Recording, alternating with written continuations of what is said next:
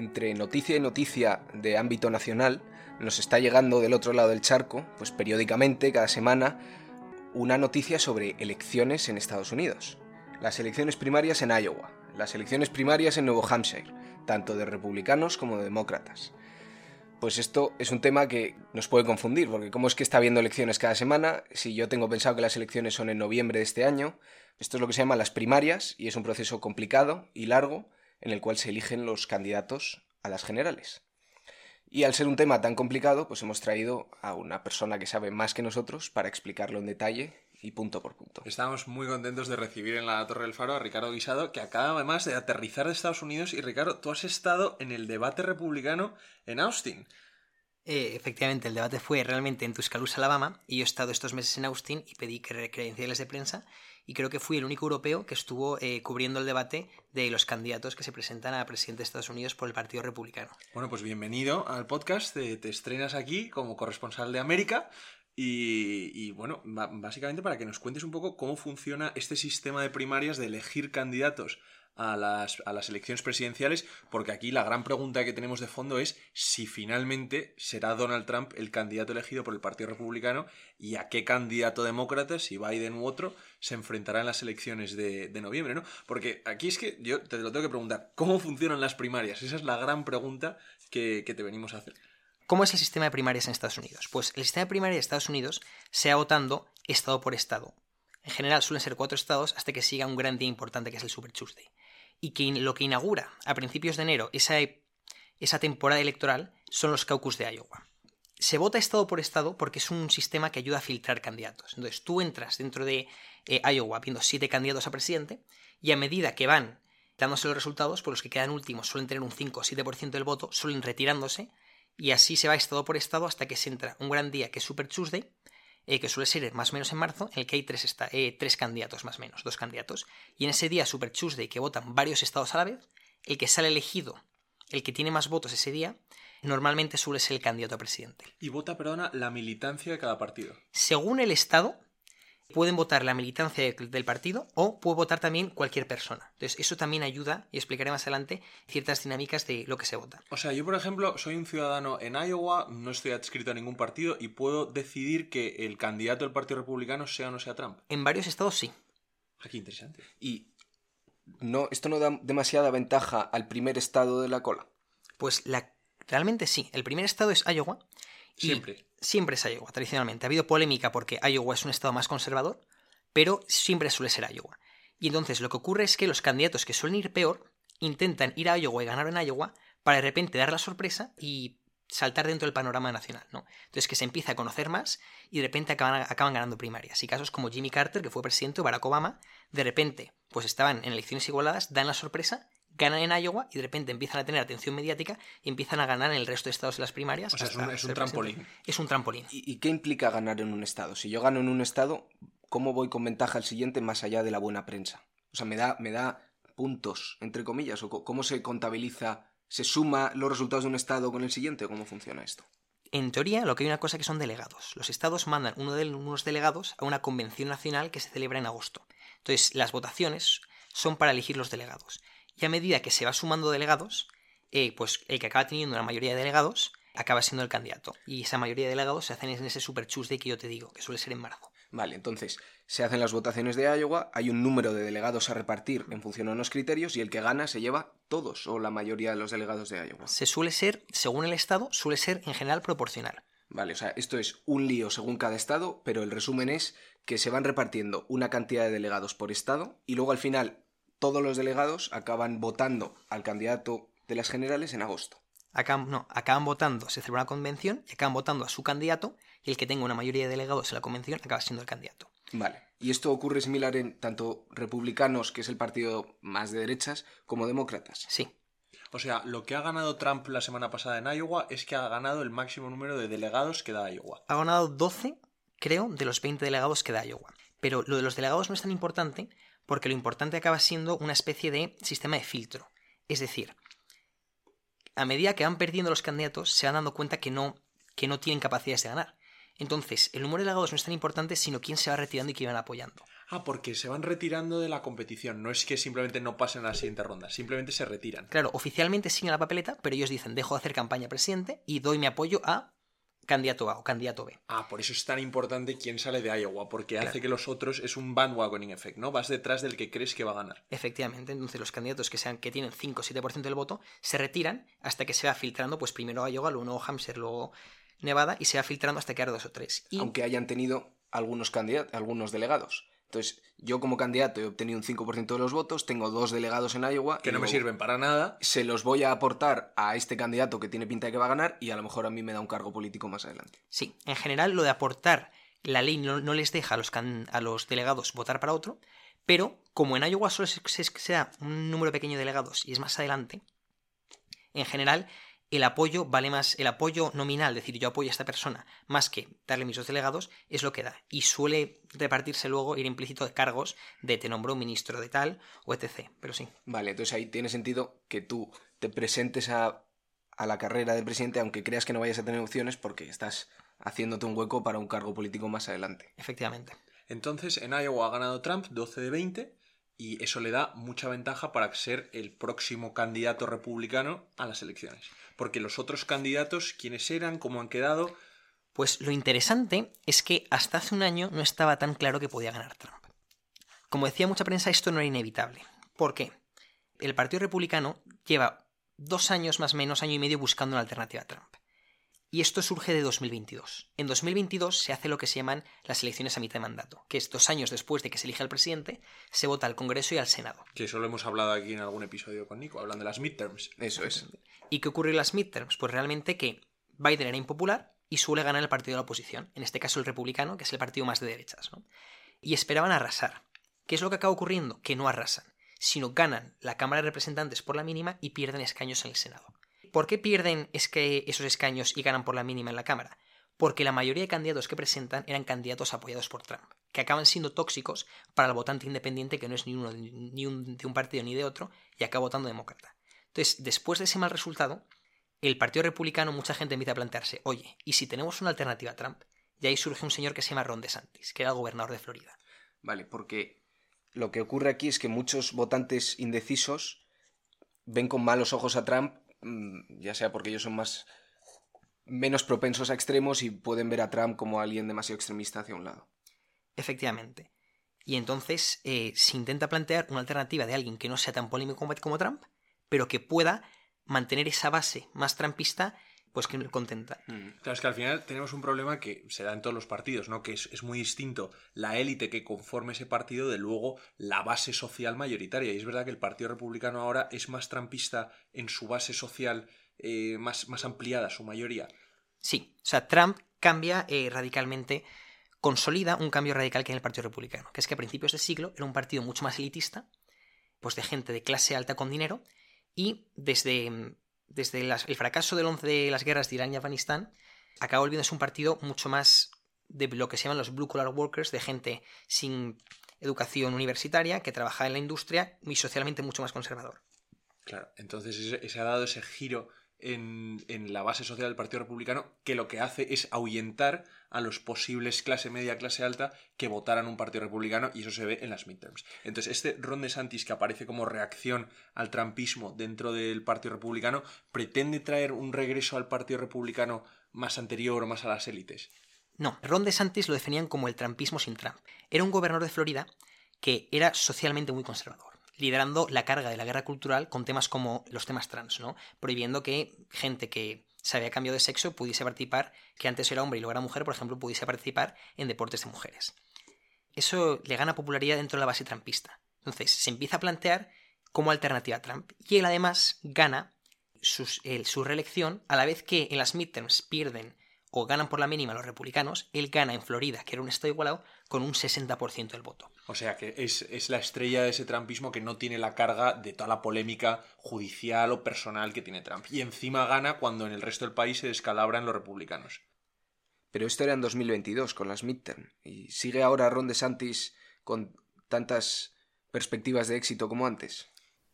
Interrumpimos brevemente la explicación por una cuestión de la más pura actualidad Y es que, como ya sabréis nuestros oyentes más enterados, Ron DeSantis anunció el domingo que retiraba su candidatura a liderar el Partido Republicano en las elecciones de noviembre, apenas unos minutos después de que acabáramos de grabar el podcast. Sin embargo, como escucharéis a continuación, esto no quita validez alguna al acertado análisis de Ricardo, y por lo tanto hemos decidido dejarlo tal cual estaba. Os dejo en ello. Y únicamente apuntar que al final del audio Ricardo nos deja un par de frases sobre su opinión al respecto. ¿Sigue ahora Ron DeSantis con tantas perspectivas de éxito como antes? Pues la verdad es que no. Y esto es interesante. El Spectator publicó un informe de qué era la estrategia que tenía pensado seguir DeSantis. Más o menos calculaban lo siguiente, que hay un 30% de la base republicana que era solo de Trump, que no se mover de Trump. Un 20% que está dispuesto, que era de DeSantis. Y a partir de ahí había un 15% que era de gente que odiaba a Trump, que ni de broma iba a votarle, y un 35% que era gente que le gustaba a Trump, pero después del fracaso electoral estaba abierto a una alternativa. La estrategia de DeSantis era consolidar esos tres. Esperaba ser el candidato más fuerte frente a Trump, de modo que el 15% antitrumpista le iba a votar, y esperaba que ese 35% que tenía dudas de Trump, pues como Trump podía perder ante Biden, le votase a él. O sea, y al final que se quedara con ese reducto del 10-15% de trampistas acérrimos, que esos no le votaran, pero aún así aunando a todos los demás. Efectivamente. Y entonces, ¿qué ocurre? Que DeSantis tarda mucho en anunciar candidato a presidente. Y desde el momento en el que empieza a sonar como alternativa, el periódico conservador de New York Post hizo una portada que lo llamaba The Future, haciendo un juego de palabras. Trump, desde el momento en el que sabe que esta puede ser su alternativa, empieza a ir contra él. Empieza a mandar pues, gente de su campaña a podcasts que le empiezan a criticar, empieza a comprar anuncios en televisiones que le critican, y DeSantis no contraataca, no empieza, no critica a Trump, no, no crea una narrativa alternativa. Entonces, DeSantis va perdiendo popularidad. Esto se une a que Trump luego es imputado por diferentes problemas judiciales. Entonces, es cuando registran su casa y todo esto en el verano que nos acordamos. Efectivamente. Entonces, ¿qué ocurre? Que Trump vende eso al electorado republicano como que está yendo a por él. Que la fiscalía, que depende del Ministerio de Justicia de Biden, está intentando ir a por él y que no es realmente un juicio legítimo, sino es una persecución política. Lo que hace que ese 35% de personas con dudas tenga un rally effect alrededor de Trump, que empiece a apoyar a Trump. Entonces, el apoyo de Santis empieza a caer. Entonces, ¿qué ocurre con ese 15% de votantes anti-Trump? Que se empieza a consolidar en torno a otra candidata, que es Nikki Haley. O sea, ya no nos sirve Ron DeSantis porque no le ha hecho la campaña fuerte a Trump. Es impresionante que Trump gana con la polémica. O sea, cuando van a por él, cuando además le estaban acusando de haberse llevado documentos clasificados y tal, es ahí cuando encima lo puede capitalizar y hacer como de que le están haciendo el offer.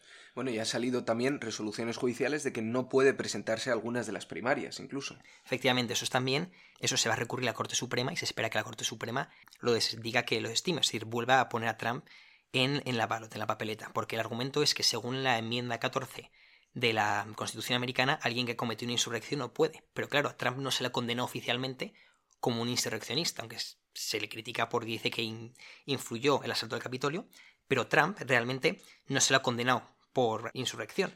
Entonces, como no hay una base penal, muchos encargados, mucha gente del Partido Demócrata ha intentado que se le unifique base eso, pero claro, como no hay una base penal, se le está vendiendo como que el Partido Demócrata no quiere que Trump esté en la papeleta. Entonces, bueno, Ron DeSantis pierde eh, el, capital en esta guerra contra Trump y aparece Nikki Haley, que de dónde aparece como para capitalizar la, lucha contra el trumpismo dentro del Partido Republicano. Pues Nikki Haley no es abiertamente antitrumpista, no es una persona que haya criticado a Trump, pero es un perfil muy interesante. Ella es embajadora ante la ONU durante la administración Trump y antes era gobernadora de Carolina del Sur. Ella es mujer y además es hija de inmigrantes indios. Su nombre original es Nimrata, Nimrata Haley, pero ella em, va por el mote de Nikki, ¿no? Y es un perfil que es muy atractivo a un votante mucho más moderado. Ella representa mucho más el una especie de republicanismo clásico, ese conservadurismo más de la época de Bush hijo, más, pues como hemos dicho antes, elitista. Y además destaca porque dentro del Partido Republicano, como Trump lo ha vuelto más aislacionista, ella sigue defendiendo el apoyo a Ucrania frente a gente de su partido que dice que no. Entonces está consolidando ese voto que, sin ser ella abiertamente anti-Trump, decir Trump no puede ser eso, pero es lo peor, está consolidando ese voto que quiere más anti-Trump y que quiere volver a un partido republicano anterior. Es que es interesante, o sea, ha sido embajadora del gobierno Trump, la puso Trump como embajadora en las Naciones Unidas. Y de hecho se planteó que fuese la vicepresidenta de Trump en su momento. Y ahora, sin embargo, le hace la, le hace la campaña por otro lado. ¿Y tiene alguna posibilidad de rascar eh, ese, ese, ese, trozo, ese 35% de trampistas desilusionados, pero que de repente todas las cosas judiciales les vuelven a hacer confiar en Trump? ¿A esos los puedes sacar de ahí o no? Pues ahora, claro, ahora entramos en la dinámica de Iowa. El problema es que Iowa se vendía hasta ahora como una lucha por el segundo puesto, que es quién queda segundo. Entonces, ¿qué es lo que había hecho DeSantis?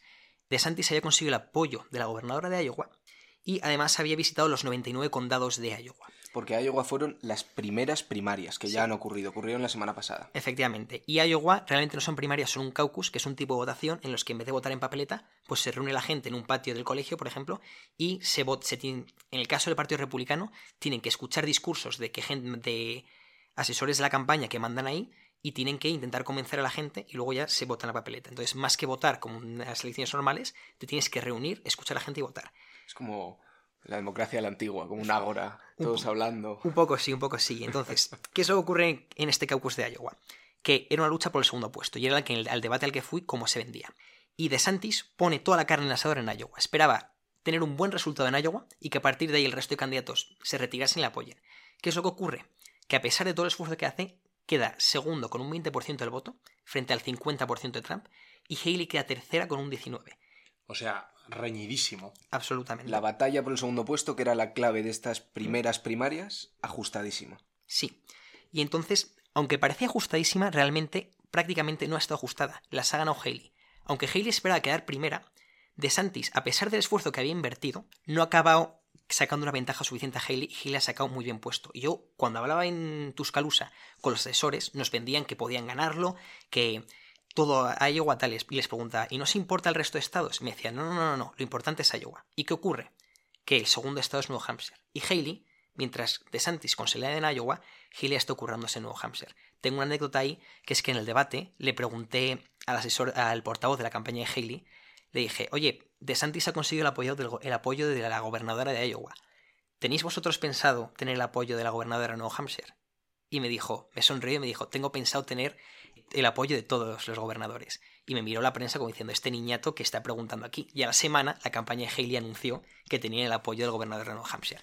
Listo, Ricardo ahí incisivo, eh, enfrentándose al portavoz de campaña Nikki Haley, que a todos nos hubieran temblado las piernas. Y va Ricardo y dice, pero ¿tenéis pensado tal? Y les descubres la campaña allí mismo. Y esto por tiempos, estas votaciones no han ocurrido ahora cuando estamos grabando el podcast, pero para cuando salga, que es el miércoles, habrán ocurrido ayer. Sí. Las de Nuevo Hampshire. Y las dos opciones que tenemos aquí no podemos adivinar el futuro, pero ¿qué es lo que puede ocurrir con, con Nikki Haley? Entonces, claro, lo que ocurre ahora es que DeSantis está prácticamente en coma su campaña, no consiguió el resultado que esperaba. Y en Nuevo Hampshire se está vendiendo ahora que está entre Trump y Haley. Y verdaderamente Haley puede ganar Nuevo Hampshire. ¿Por qué? Por lo que mencionaba antes Alfonso de que hay estados en los que no, no solo vota la militancia. Dos tercios de las personas, según una encuesta que tienen pensado votar en Nuevo Hampshire, se definen como independientes o como moderados. Es decir, el perfil de votante que vota Haley. Entonces, Nikki Haley puede ganar Nuevo Hampshire frente a Trump. Y entonces, si ella gana Nuevo Hampshire, parece que su campaña tendrá algo de, o se vende, que su campaña va a tener algo de viabilidad en un cara a cara frente a Trump y que pueden echar a DeSantis. Pero esto es una posibilidad porque no sabemos si Haley finalmente ganará en Nuevo Hampshire. Habrá ganado. Habrá ganado o no, habrá ganado. Esto estamos hablando a, todo lo pasado. Pero es que es muy interesante que, claro, en, en, Iowa quedan los dos tan cerca el uno del otro que no hay posibilidad de que el tercero se retire en lo siguiente. Entonces sigue la pelea por el segundo puesto más allá de Iowa. No del todo, porque, como he dicho antes, De Santis pone toda la carne al asador. Yo le pregunto al asesor, ¿nos asusta no? Hampshire dijo que no, que no, porque esperaban que en Iowa echara a todos y a partir de ahí hacer uno contra uno. Y como Haley sigue, pues ahora parece que va a ser un DeSantis contra. un Haley contra Trump, porque DeSantis no tiene fuerza en el resto de estados. Y entonces que de Nuevo Hampshire depende cómo se va em, a seguir la, eh, la lucha de las primeras o no. Si Trump gana en Nuevo Hampshire, que es uno de los estados más críticos con Trump, entonces se puede asumir que Trump va a ser el candidato 100%. Si Haley gana Nuevo Hampshire, parece, o la prensa sur nos está vendiendo, que puede haber una lucha. Pero yo creo que esa lucha va a ser más ficticia, va a ser una quimera, porque aunque tenga ese flash en Nuevo Hampshire, tiene que enfrentarse al resto de estados. Y ahí es cuando Haley se tiene que enfrentar al electorado republicano que le es más desfavorable. O sea, lo de New Hampshire sería flor de un día, porque New Hampshire es un sitio donde vota una burguesía más anti-Trump, pero luego, claro, el resto de la base social republicana está más con Trump que con el republicanismo de, Haley. pero tampoco me atrevería yo aquí a descartar nada, porque ya sabemos que Igual gana de Santis. las encuestas, todas- como las escopetas, las carga el diablo. Yo no me fío de nada, a ver qué ocurre en- New Hampshire. Pero mira, Ricardo, una pregunta que es eh, haciendo un poco de, de abogado del diablo, ¿no? O de, o de profeta. Si no gana Haley en New Hampshire y gana de Santis, y de Santis se convierte en el segundo, ¿tendría posibilidades en el resto de estados que son más de base social trampista? Claro, De Santis jugaba eso, es decir, yo puedo ganar votos de Trump que Haley no puede. Y la sensación en el debate de Tuscaloosa era eso, que aunque Haley pudiese ser la segunda, De Santis podía hacer caso a un electorado que Haley no puede. ¿Cuál es el problema? Que las encuestas dan a De Santis con un 6% de voto en Nuevo Hampshire. Como expliqué antes, el objetivo de DeSantis era traer ese votante más indeciso que le gustaba a Trump. Entonces, DeSantis en teoría sí puede, o lo que vendía era que podía traer ese votante más trumpista, que Haley es cierto que él es menos atractivo. Yo cuando estuve en Alabama hablaba con la taxista que era muy de Trump y me decía, me interesan DeSantis y me interesa Trump. Le dije, ¿y Haley? dijo, no, Haley no me interesa. Entonces sí es cierto que DeSantis podía atraer a ese votante, Haley no. Pero ¿cuál es el problema? Que DeSantis tiene un 6% de media en las encuestas en Nuevo Hampshire frente a Haley, que algunas le dan un 36, otras un 40. Entonces, realmente, DeSantis, como ha puesto todos los huevos en la cesta de Iowa, no construido infraestructura de campaña en los estados que vienen, lo tiene complicado. Él contaba con que el resto de con quedar segundo en Nuevo Hampshire y que por mucha diferencia y que el resto se retirasen y le apoyasen, pero como no se ha dado, está ahora en situación terminal y por eso estamos en un Haley contra Trump. O sea, al final lo que parece es que el que sale beneficiado de todo esto es Trump. Absolutamente. Por eso mucha gente, aunque se está vendiendo que hay un Haley contra Trump, mucha gente está llegando a la conclusión de que Trump de facto va a ser el candidato. ¿Por qué? Porque eso, porque hemos explicado que Nuevo Hampshire es un estado mucho más ajeno a Trump, mucho más escéptico de Trump, pero luego viene Nevada, en el que Nevada ya ha obtenido el, gober- el- el apoyo del gobernador de Nevada, luego viene Carolina del Sur. Trump obtenido. Trump ha obtenido el, el apoyo del gobernador de Nevada y luego viene Carolina del Sur. Y Carolina del Sur es interesante, ¿por qué? Porque Haley ha sido el gobernador de Carolina del Sur. Entonces, la campaña de Haley cuenta mucho en tener un buen resultado en Carolina del Sur, Que es su, su estado. su estado natal. Pero ahora mismo las encuestas dicen que Trump tiene un 55% del voto en Carolina del Sur frente a un 25% de Haley. O sea, perdería en su propio estado contra Trump. Perdería en su propio estado. Por eso digo que la victoria en Nuevo Hampshire sería una quimera. Entonces, si Trump ya gana en Nuevo Hampshire, Se acá, acabó y ya acá está. vámonos. Pero si nos venden que Haley gana en Nuevo Hampshire, luego puede, con, pues, con toda posibilidad, perder a Nevada. Y si las encuestas son correctas, perderá en Carolina del Sur. Entonces, el Super Tuesday, que sería lo que he explicado antes, que vendría siguiente, posiblemente lo acabaría ganando Trump. Y estaría todo el pesco vendido. Por eso, aunque la gente dice que es un Trump versus Haley, mucha gente está empezando a decir que realmente Ya, es Trump. Es que es muy interesante eso, porque claro, si te enfrentas a una candidata que no tiene posibilidades y que las dos siguientes pruebas de acceso eh, están ya ganadas de antemano por Trump, pues es un poco... eh, no, no tiene sentido, es un espejismo, aunque ganara con un 100% en New, en New Hampshire, ¿no? Yo aquí me quedo con, con una conclusión fundamental, que es que lo importante que son los primeros estados en los cuales se hacen las primarias. El orden, eh, pero El el, orden. orden. ¿quién lo decide? Solamente por tradición. Absolutamente, es por tradición. Y de hecho ha habido polémica en el lado demócrata porque Iowa y New Hampshire suelen tener una población más rural. Entonces, en el lado demócrata han favorecido a candidatos más de izquierdas. Y lo que ocurrió con Biden fue que Biden perdió no Iowa, perdió Nuevo Hampshire por mucho, quedó segundo en Nevada y de repente en Carolina del Sur, donde había mucho votante negro, que era la base eh, normal del Partido Demócrata, Biden arrasó en Carolina del Sur y de ahí ganó en el Super Tuesday. Entonces, el Partido Demócrata justo ah, se ha planteado cambiar eh, las primarias, pero como ahora mismo Biden va a ser con toda posibilidad el candidato, no afecta tanto eh, ese cambio de orden que quieren hacer. Claro, porque estamos hablando mucho del Partido Republicano, pero en el Partido Demócrata hay alguna alternativa a Biden, ¿no se plantea? No hay ninguna alternativa seria. Como he explicado antes, Biden intenta cambiar el orden poniendo a Carolina del Sur, y entonces Iowa y Nuevo Hampshire se enfadan, y Nuevo Hampshire ha planteado una primera alternativa. Entonces, ¿qué ha ocurrido? Un representante de Minnesota que se llama Dean Phillips ha visto que Biden está perdiendo y ha hecho una campaña contra Biden de primarias, intentando venderse como una alternativa, decir, Biden va a perder, presentad a mí ganar. Y aunque tiene razón, el Partido Demócrata no le va a votar tanto, o la militancia no le va a votar, porque tiene miedo a jugarse una batalla encarnizante entre estos dos y que a- acabar- acabaré favoreciendo a Trump. Entonces el Partido Republicano ha abrazado a Biden, perdón, el Partido Demócrata ha abrazado a Biden y se queda con él, pase lo que pase, porque sabe que cualquier alternativa es incertidumbre. O sea, mejor malo conocido que bueno por conocer. Efectivamente, no quieren correr el riesgo de unas primarias en las que la gente se pelee y que todos los recursos se dediquen a pelearse entre ellos en vez de ganar a Biden. A, A Trump. Trump. perdón. ¿Qué es, lo que, Entonces, qué es lo que ocurre? sí que vamos a unas elecciones Biden-Trump. Otra vez, qué horror. Efectivamente, y además estas elecciones están igualadas, em, porque Trump es un candidato súper polémico, que tiene toda su... Es un candidato súper polémico que tiene todos sus problemas, ¿no? Desde que gente que le hace dice que es responsable del asalto al Capitolio, que para mucha gente lo es, todos sus problemas judiciales, todo lo polémico que es, y que es tóxico para el votante medio, para el votante independiente. ¿Cuál es el problema? Que Biden tiene, no tiene nada que vender. Todos sus proyectos son proyectos a largo plazo. Su plan de infraestructuras que aprobó Claro, los beneficios se van a ver en 10 años. Su plan de invertir en energías renovables, si se lleva a cabo y es útil, se va a ver en 10 años.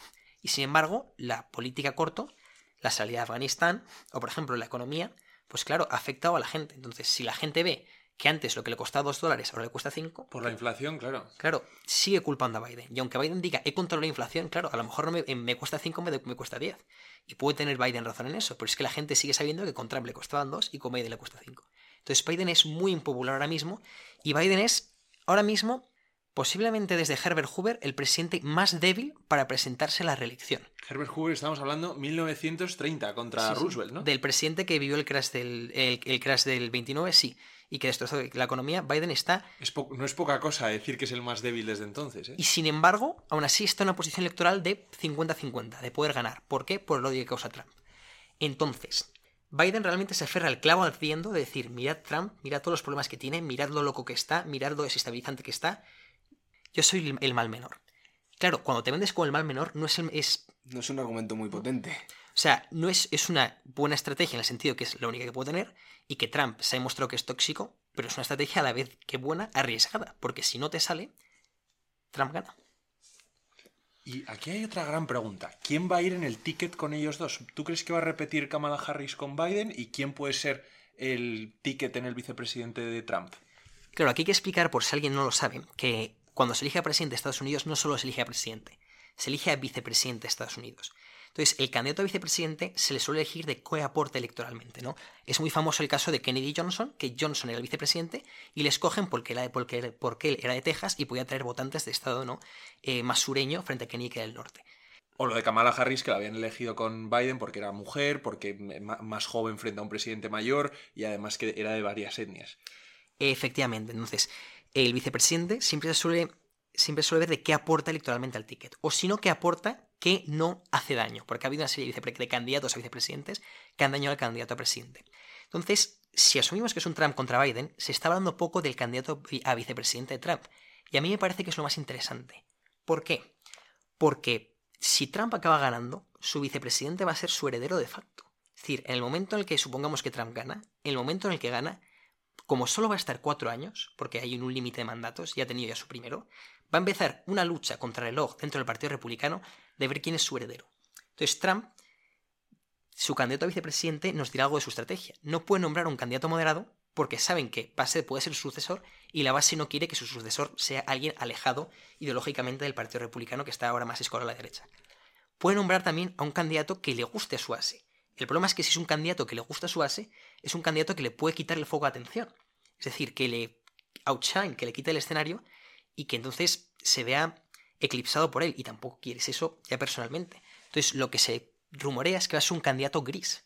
Pero claro, un candidato es un puesto codiciado porque si gana, insisto, puede ser el próximo presidente de Estados Unidos. ¿Un candidato gris quiere decir a funcionario o que simplemente no atraiga eh, grandes pasiones? Un candidato que realmente no disguste a la base, que no movilice, que no sea tan radical que movilice al electorado rival y que a la vez no le quita a Trump el centro de atención decir, este puede ser esto. Claro, porque pondrían a un gris de sucesores, todo muy interesante.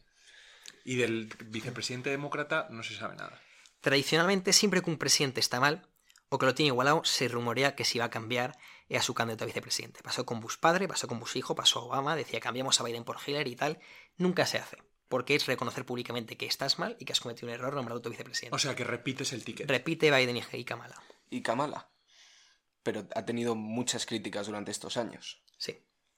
Pero daría la sensación de debilidad si la quitas. De debilidad en el ticket de gobierno. Absolutamente. Uf, pues qué año más, qué año más apasionante, porque además de elecciones en Estados Unidos, hay elecciones en muchos países del mundo. O sea, nos va a tocar un año de revisar muchas cosas de estas en la Torre del Faro. Bueno, lo que sí, repetir que esta Torre del Faro saldrá cuando ya sepamos los resultados de New Hampshire, pero que lo que parece a lo que nos abocamos es a un Trump-Biden sea como sea. Efectivamente. Bueno, Ricardo, muchísimas gracias por, por traernos este tema tan interesante, por, por desenmarañar el laberinto de las primarias americanas, que muchas veces lo lanzamos así. Ah, no, hay primarias en Estados Unidos. Bueno, sí, pero es que esta es la batalla que hay detrás de esa, de esa expresión, ¿no? Es interesantísimo, trepidante. Pues nada, muchísimas gracias por venir y por explicarnos este tema pues, tan pausadamente y tan en detalle. Es verdad que nos hemos alargado algo más de lo normal, pero es que había que meterse en detalle en el tema de los republicanos, tocar un poco los demócratas, así que muchas gracias. Pues para mí ha sido un gusto y aquí para lo que necesitéis. Pues te esperamos para la próxima. Y mientras, Nico, a ti te veo la semana que viene. Con un tema nuevo. Y antes de cerrar, como indicamos en el corte anterior, os dejamos aquí al final los comentarios de Ricardo sobre las noticias de Ron DeSantis. Hola Nico y Alfonso, estas son las cosas que tiene eh, grabar sobre temas de actualidad que están en constante cambio. Hora y media después de terminar de grabar el episodio, Ron DeSantis ha anunciado que se retira como candidato a presidente y que apoya a Donald Trump. Esto consolida la ventaja que tenía Donald Trump en las primarias republicanas y dificulta aún más las posibilidades de Haley de, ganar y derrotar al expresidente. Eh, se está empezando a rumorear por redes sociales que puede que Trump haya ofrecido a Ron DeSantis el puesto de vicepresidente, lo que podría crear una dinámica muy interesante dentro del Partido Republicano y también dentro de una futura administración Trump. Un saludo muy fuerte a todos los oyentes de la Torre del Faro.